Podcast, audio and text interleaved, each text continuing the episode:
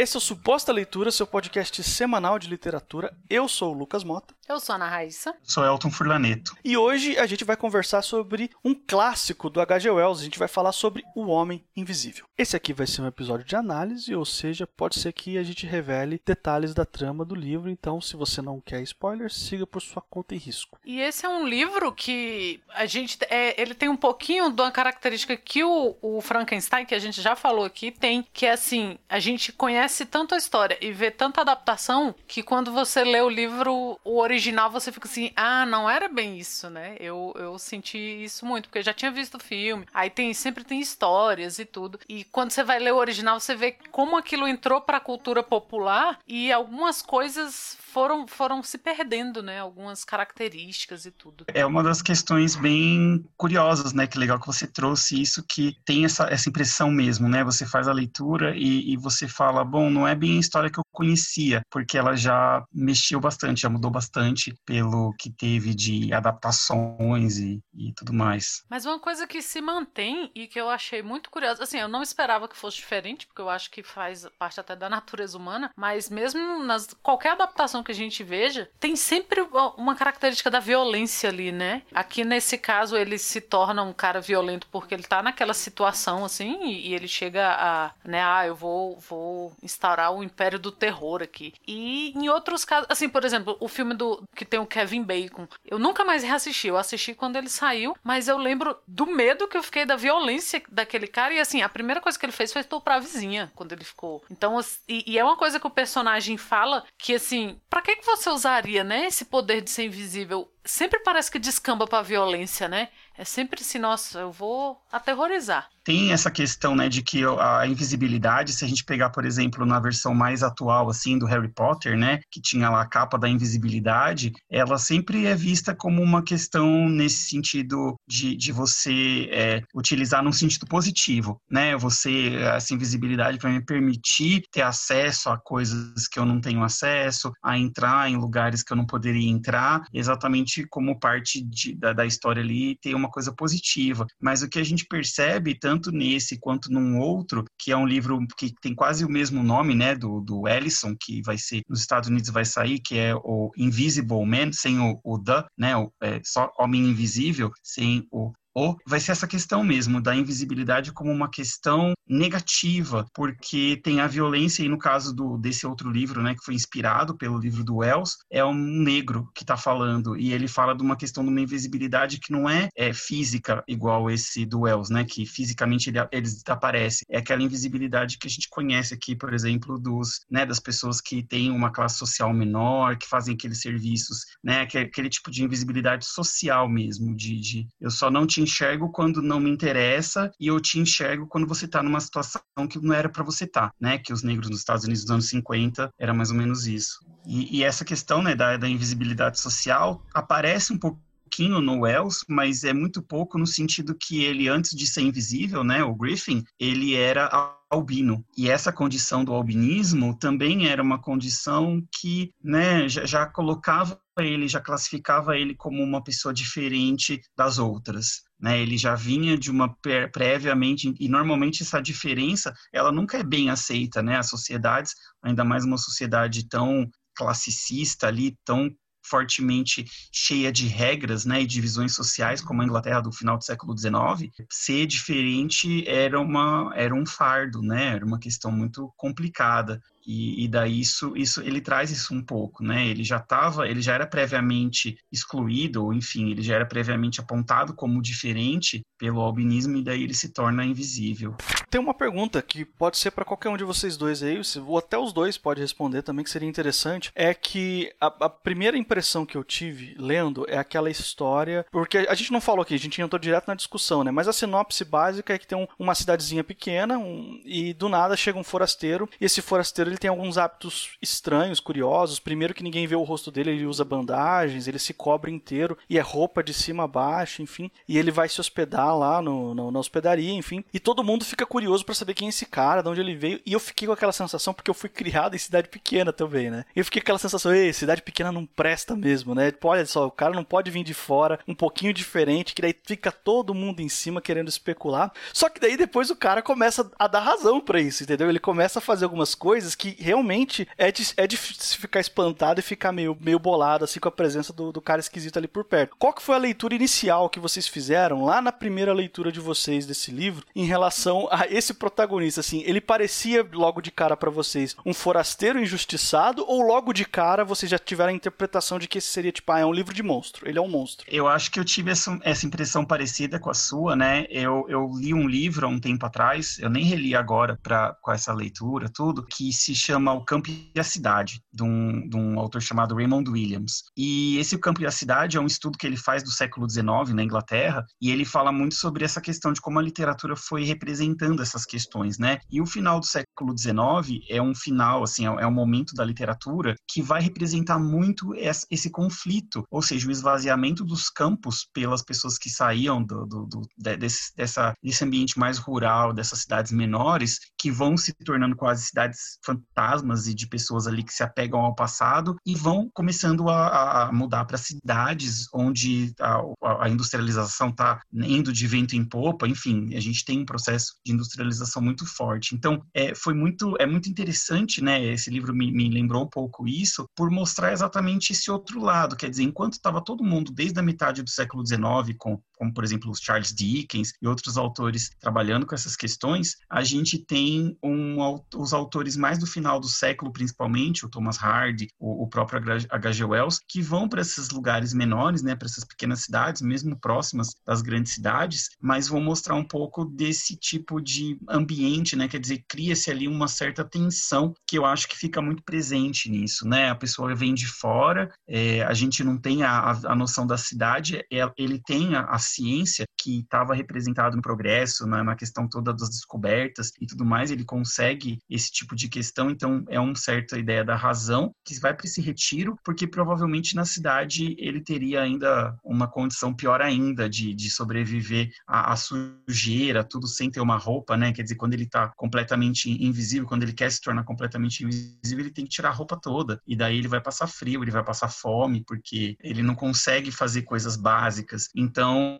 é, eu percebi essa sensação mesmo. Até no começo eu senti um pouco que existia uma certa caricatura das pessoas da cidade, todas falando daquele jeito meio, é, é, né, aquele um inglês com dialeto, tudo mais. Ficou muito marcado isso, né, que existia ali uma diferença e na própria questão das pessoas um falar para o outro, o que está acontecendo? Ah, isso e aquilo. Então a fofoca vai passando de um para um e aquilo vai num telefone sem fio. Me, me chamou bastante atenção, né, que ele escolheu colocar esse a história, né, dentro desse lugar em específico. É, eu tive essa impressão, assim, do, do Lucas de pensar, cara, cidade pequena é, né? Que desgraça. Ao mesmo tempo que ele não dava motivo nenhum para as pessoas serem gentis com ele também, né? Que ele já chegava hum. e assim, e aquilo da, da dona da, da hospedaria entrar no quarto, já abrir a porta e já ir entrando. Aquilo foi me incomodando e eu fiquei super do lado dele. Mas a hora que o cachorro ataca ele e que eles não veem nada na calça, e aí um cara fala assim: ah, ele tá assim porque ele é negro. Aquilo acabou comigo porque eu fiquei pensando, cara, pode ser, já imaginou? Porque uma cidade dessa, no Reino Unido, uma cidade pequena dessa, um, um indivíduo preto, negro, assim, ia chamar muito atenção. E talvez o cara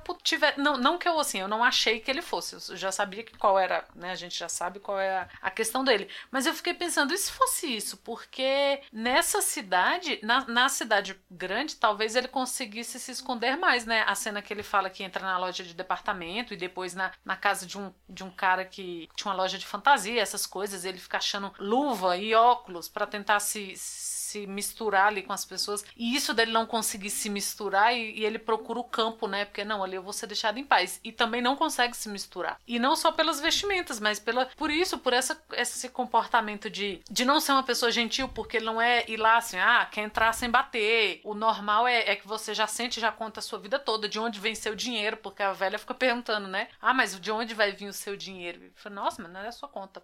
Então ele não consegue se misturar mais em nenhum lugar. E isso ele não consegue nem comer em paz, né? Porque quando ele come, você vê a comida. E, e eu fiquei pensando que é o cúmulo de você ser o outsider, né? O, o estrangeiro nesse sentido. Acho que o estrangeiro no sentido que o Camus trata, né? Que você é o de fora sempre. Ele já era por ser albino e assim, e ele se acha muito bom. Então, assim, todo mundo é muito estúpido, todos os alunos deles eram muito burrões, o professor dele, o orientador dele lá do doutorado era muito burrão, então ele é muito especial. Então, já tem isso. Ele já se sente um, um cara diferente. E ele já é fisicamente diferente, porque ele é muito alto, muito forte e albino. E aí, quando ele fica invisível, que ele acha que vai se resolver, só piora. É, é uma desgraça, assim. É, a coisa mais terrível que poderia ter acontecido com ele realmente foi o que aconteceu, que era ele conseguir ficar invisível. Né? Você mencionou mais cedo aí, Raíssa, sobre, por exemplo, um paralelo que a gente faz com Frankenstein, que é aquela coisa difundida na cultura pop, que depois a gente vai ler o livro original pela primeira vez e a gente percebe o quanto que a cultura pop transformou aquilo ali no nosso imaginário, que na verdade o original era podia até ter muitas diferenças assim, né? No Frankenstein, né, recapitulando essa discussão que a gente já teve em um outro episódio aqui, tem dois monólogos do monstro, que ele começa a falar e ele faz algumas coisas horríveis durante o livro e você fica com medo dele, mas quando ele faz esses monólogos, ele começa a colocar o lado dele ali, eu pelo menos dei 100% de razão para ele. Eu falei, rapaz, esse, esse monstro aqui é muito eloquente. Eu tô torcendo para ele praticamente aqui, entendeu? Ainda tô concordando. Só que o que acontece? Aqui no Homem Invisível, eu achei que a história ia me levar para isso. Eu achei que ia chegar um momento que eu ia ter empatia total pelo Homem Invisível, apesar dos pesares, apesar de tudo que ele faz e, e, de todo o jeitão meio chucro dele, né? E eu ia terminar meio que do lado dele. Só que isso não aconteceu. E aí eu queria saber se isso foi uma experiência muito particular minha ou se vocês foram por esse lado também. Não, quanto mais ele fala dele mesmo, menos você gosta dele. Ele é terrível, ele é uma pessoa terrível. E isso que eu falei, que ele, ele se acha muito especial. Então, o tempo todo ele fala assim, que os alunos dele eram estúpidos, que o pai dele, então assim, tipo, ele roubou do pai porque ele ia fazer um bom uso daquele dinheiro porque ele era físico físico e que os colegas eram estúpidos e todo mundo é muito burro e ele é muito. Nossa, quanto mais ele fala dele, mais você fica assim. Não tinha outra saída pra essa pessoa além de ser terrível. Viu? Ele, ele, ele se aproxima do Marvel porque ele precisa de alguém para buscar as coisas dele. Porque, claro, se ele for pegar os livros dele, os livros vão aparecer para as outras pessoas voando. Sim. Não, olha, eu preciso que você.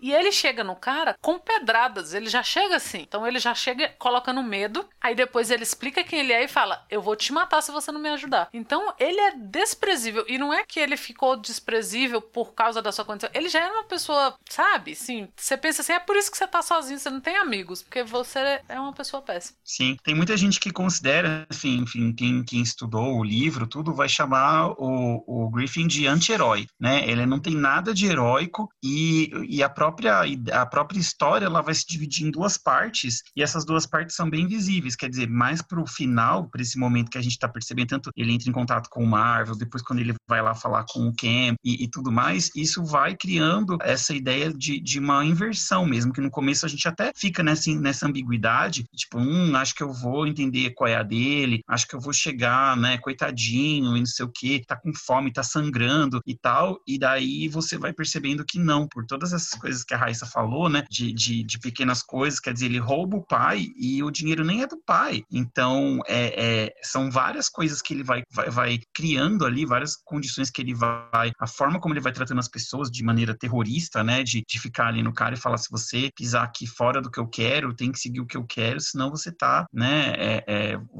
a sua vida vai acabar e tal. Então, é, essa forma toda foi a violência que foi se, se multiplicando no decorrer da, da situação e atinge um clímax, né, quer dizer, esse, esse clímax tá, tá muito dentro do, de tudo que foi preparado, ele não foi uma surpresa.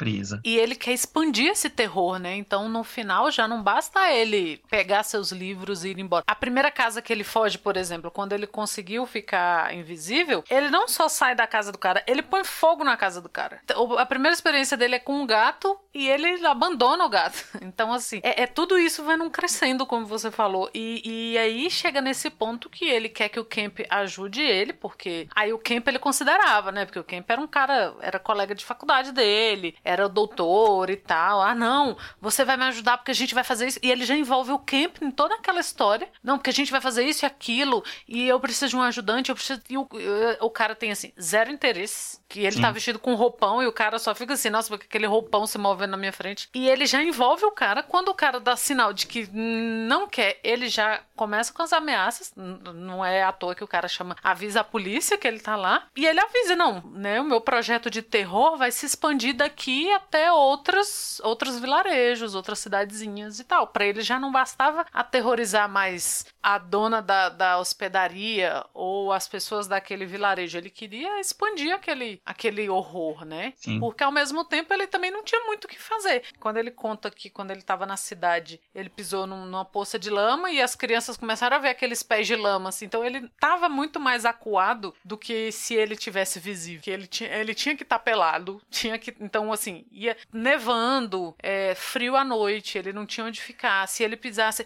se ele tivesse sob a chuva, ele se tornaria mais ou menos visível como uma sombra. Ou no, nos fogs, né? Na, na neblina. Então ele nunca estava completamente invisível e, e, e, sem, sem expressão ali. Então ele ele estava sempre o tempo todo acuado. E a resposta dele para essa situação é extremamente violenta, assim, tô terrível. É, e não foi um acidente, né? Ele não queria se tornar, não foi assim querer que ele se tornou invisível, né? Ele buscou isso, foi uma, uma pesquisa ali, foi todo um processo que ele desenvolveu como uma forma de atingir alguma coisa que era algo assim sobre-humano, né? Ele queria se tornar um, um, um super-herói, alguma coisa que a gente se vê, né? Quer dizer, se é invisível, a gente fala, é um superpoder. Ah, meu superpoder é ser invisível. E daí, da, a, a, o que a gente percebe é que a consequência, né, dele buscar esse superpoder, na verdade, é ele se tornar subhumano, porque ele tem que fazer tudo isso, ele tem que se desvestir, ele tem que tomar cuidado, ele tem que comer sem que ninguém veja, ele tem que fazer as coisas sem que as pessoas estejam perto vendo, então ele acaba perdendo a possibilidade de, de se aproveitar disso, é, e, e, é o que se falou, né, quer dizer, o tempo da Inglaterra, a, a, temperatura lá, essas questões todas, né, do frio e tudo mais, ele espirra o romance inteiro, ele tá ali espirrando porque ele deve estar tá pegando a maior friagem, não é o Brasil agora, assim, que a gente está nesse falso inverno, né, de, de 30 e poucos graus. Então, é, isso é diferente também. O que eu mais gosto nesse livro, assim, o que mais me saltou aos olhos, é justamente esse elemento dele ele ter toda aquela estrutura bem clássica de livro de monstro e o monstro é um ser humano. Ele não tem Sim. um superpoder especial porque a invisibilidade não é um poder, porque ele, ele não consegue deixar objetos e a roupa dele invisível, então ele tá vulnerável enquanto ele tá invisível. Ele só tem a lábia, ele só tem o medo que ele pode causar. E o tamanho dele, a força que ele tem natural de homem mesmo, né? Mas não, ele não tem assim um super poder, uma, uma super velocidade, nada que faça com que ele seja uma ameaça fora da realidade. É só porque as pessoas não, não têm como enxergar ele, entendeu? E isso me cativou muito na minha leitura, assim, porque assim, nós somos o monstro, entendeu? O ser humano, assim, eu pelo menos eu fiz essa leitura de que o cara que buscava esse experimento de se tornar invisível, ele tinha motivações bem é, megalomaníacas no sentido mais, é, mais ganancioso da, da, da palavra, assim, né? Do negócio bem assim, buscando algo para ele, só para ele, um benefício para ele. Não era um, um, avanço científico para o bem de todos, entendeu? Pro, pro bem da comunidade. Era para ele e pronto. E, assim, é, a gente pode discutir se ele sempre foi um monstro e agora ele era um monstro, uma ameaça diferente. Mas é, é curioso você ver que o que torna ele monstro não é a invisibilidade, mas é talvez a ganância, talvez o egocentrismo, né?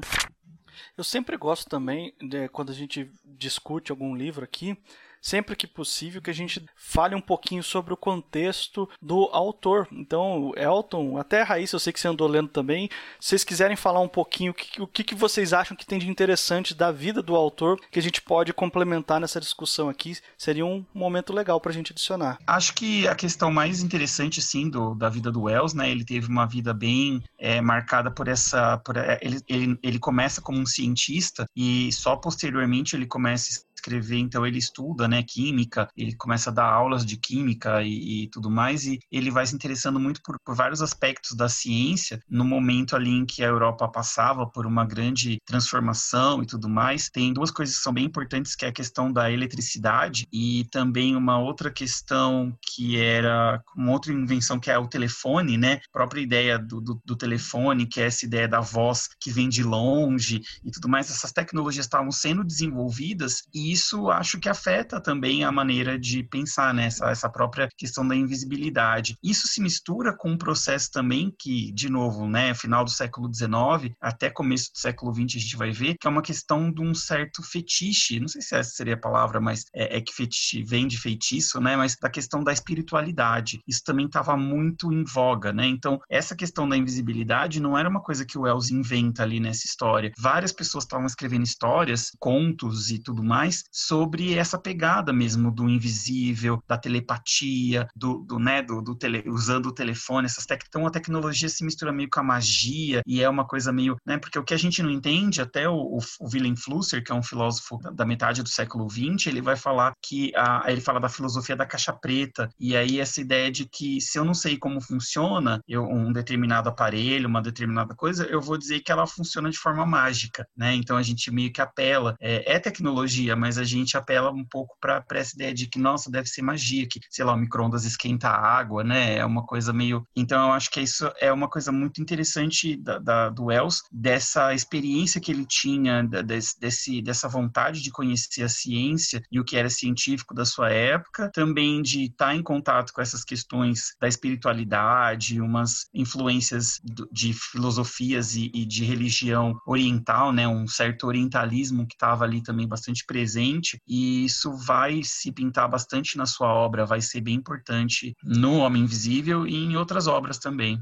E aí, gente, eu vou invocar aqui aquele bloco que a Raíssa adora, que eu sempre invoco, que é as considerações finais. O que vocês têm para dizer que ainda não foi dito? É, eu acho assim, como esse livro, ele é um livro livro que do Wells assim é, é, não é o meu favorito, principalmente porque tem essa, essa questão mesmo, né, de, de ser o grotesco e tá ligado ao, ao monstruoso. E eu tendo a ser mais otimista, assim, eu gosto do eu, eu, estudei utopia, né, no meu doutorado e daí eu estudei utopias contemporâneas e tudo mais. E eu sou super é, a utopia me deixa muito animado, assim, mesmo que eu ache que seja mais distante e, e, e mais impossível, enfim. E eu, eu gosto dessa imaginação de um mundo melhor. Eu, eu, acho que, então, quando o Wells vai escrever também a sua utopia e em outros romances dele, que ele tem ali uma questãozinha mais. Enfim, ele, ele, ele foi a pessoa que, uns 20, 30 anos antes, é, pensou na bomba atômica antes da bomba atômica acontecer e várias outras coisas, e, enfim. Ele não é o, o escritor mais otimista que a gente tem, mas eu acho que é muito importante isso da gente ter, ter essa visão, né? Enfim, ler esse tipo de, de livro para entender exatamente que é, onde a gente está, quer dizer, qual distância que a gente está desse tipo de, de questão, e se a gente não está muito longe, é porque tá, tem alguma coisa errada, porque já faz mais de 100 anos que essa história aconteceu, e daí isso serve meio como um compasso para a gente, né, uma medida para a gente olhar e falar, bom, a gente então precisa repensar algumas coisas, porque se hoje em dia alguém virasse invisível e continua, fizesse as mesmas coisas que esse cara, então não adiantou nada, né, a, a mensagem do Wells, assim, de querer ensinar alguma alguma coisa ou mostrar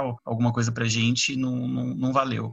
E estamos chegando aqui ao final de mais um podcast. Se por um acaso esse aqui é o primeiro suposta leitura que você está ouvindo, eu quero te lembrar que esse aqui é um podcast semanal. Toda quarta-feira sai um episódio novo de mais ou menos 20 minutos de duração, sempre falando sobre literatura. E se você ainda não é assinante do nosso feed, por favor, procure por suposta leitura em qualquer agregador de podcast da sua preferência. É de graça. Todos os episódios vão aparecer aí para você sempre que eles forem lançados. A gente está inclusive no Spotify. E estamos também nas redes sociais, então se você quiser achar a gente no Twitter, Twitter e no Instagram, é arroba suposta leitura. Se quiser mandar um e-mail pra gente, é supostaleitura.gmail.com. Eu sou o Lucas Mota, você me encontra no Twitter e no Instagram no arroba mrlucasmota. Eu sou a Ana Raíssa, eu também tô no Twitter, é Ana Raíssa, tudo junto com dois N's, dois R's e dois S's. E eu sou Elton Furlaneto, também no Twitter, como arroba Elton Furlaneto com dois T's. E na semana que vem a gente tá de volta.